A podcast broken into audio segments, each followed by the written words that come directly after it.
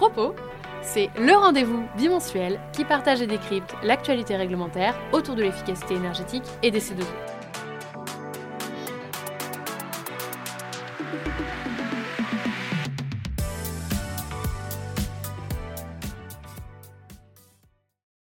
Bonjour à tous et toutes et bienvenue dans ce nouvel épisode de Propos. L'actualité politique française de ces deux dernières semaines a été marquée par le changement de gouvernement nous allons donc en parler brièvement dans cet épisode. En complément, nous ferons comme d'habitude un récapitulatif des actualités européennes et françaises en lien avec l'efficacité énergétique et le climat. Focus remaniement. C'est l'actualité politique de la semaine dernière. Ce podcast n'ayant pas vocation à être politique, je ne donnerai pas d'avis dessus, et oui, je vous rassure, Néanmoins, il nous semblait pertinent de vous partager les quelques évolutions qui impactent les sujets liés à l'efficacité énergétique et au climat. La première modification, c'est que l'énergie passe dans le périmètre de Bercy, c'est-à-dire le périmètre attaché à Bruno Le Maire. Plus particulièrement, la Direction générale énergie-climat, ou DGEC, devrait lui être rattachée.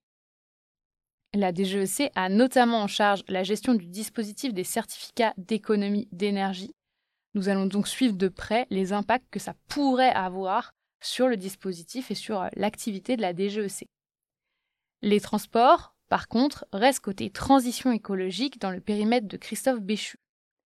Pour l'instant, nous ne savons pas encore qui sera ministre de l'énergie au sein du gouvernement. Nous allons donc suivre cette actualité et vous aussi, j'imagine, dans la presse. Grand angle. L'année 2022 détient le record du plus bas niveau de production nucléaire enregistré en Europe depuis 1990.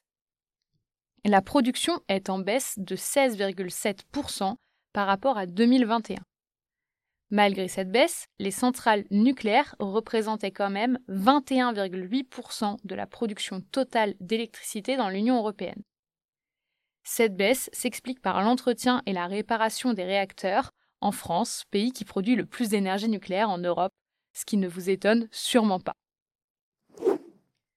D'après France Chaleur Urbaine, 653 000 logements sont susceptibles d'être reliés à un réseau de chaleur existant. Le nombre pourrait doubler en incluant les logements individuels au gaz. Ces chiffres sont à regarder en prenant en compte la stratégie française pour l'énergie et le climat, qui fixe un objectif de production de chaleur par les réseaux de chaleur à 68 TWh en 2030 et à 90 TWh en 2035.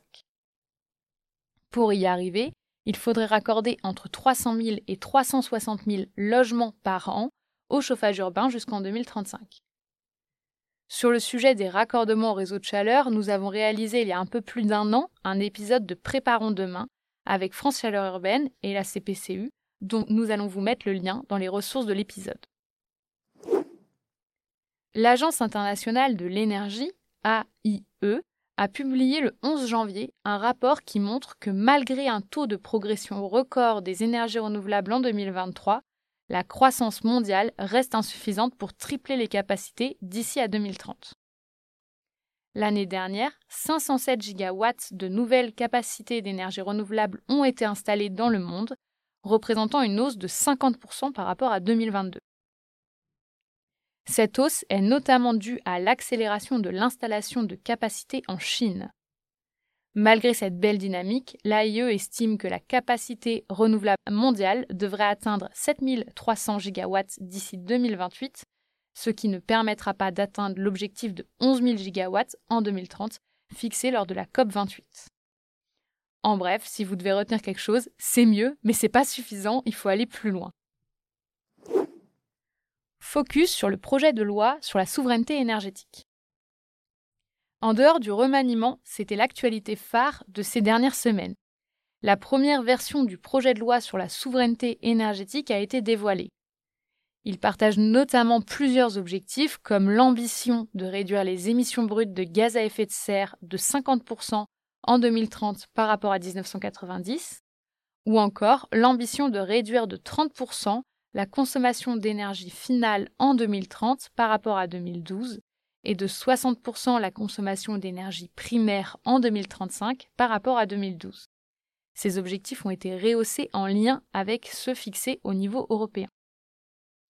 À noter, le projet de loi fixe également des objectifs en matière d'économie d'énergie annuelle et les objectifs relatifs aux rénovations performantes ont quant à eux disparu. Le projet de loi ne décrit pas les moyens pour les atteindre et renvoie vers la PPE, la programmation pluriannuelle de l'énergie. En complément, dans l'actualité de ces deux dernières semaines, on vous a euh, concocté un petit rappel de ce qui est sorti. Premièrement, d'après une étude du CEREMA, il faudrait entre 140 et 150 milliards d'euros à horizon 2050 pour rénover l'immobilier public.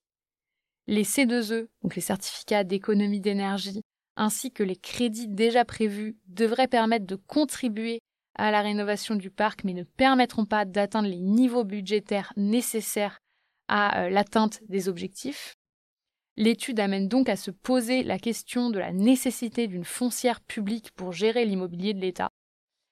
Elle s'intéresse notamment au fait que plusieurs pays européens ont déjà adopté ce type d'établissement pour gérer les intérêts de leur État.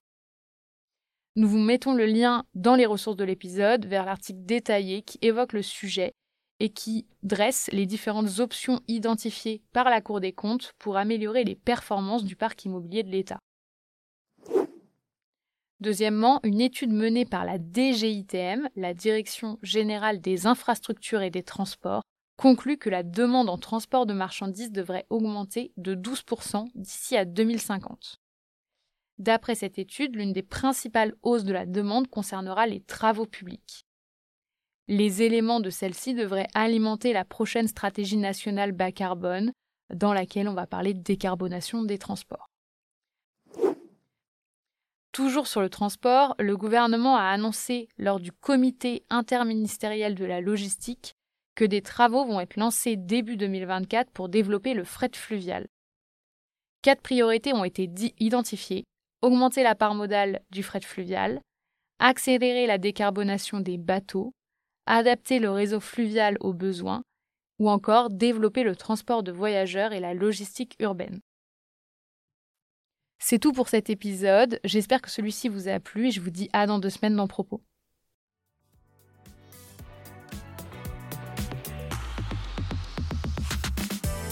Pour ne manquer aucun épisode, abonnez-vous. Et pour retrouver toutes les informations en temps réel, rendez-vous sur LinkedIn ou sur notre site internet www.certinergie.com.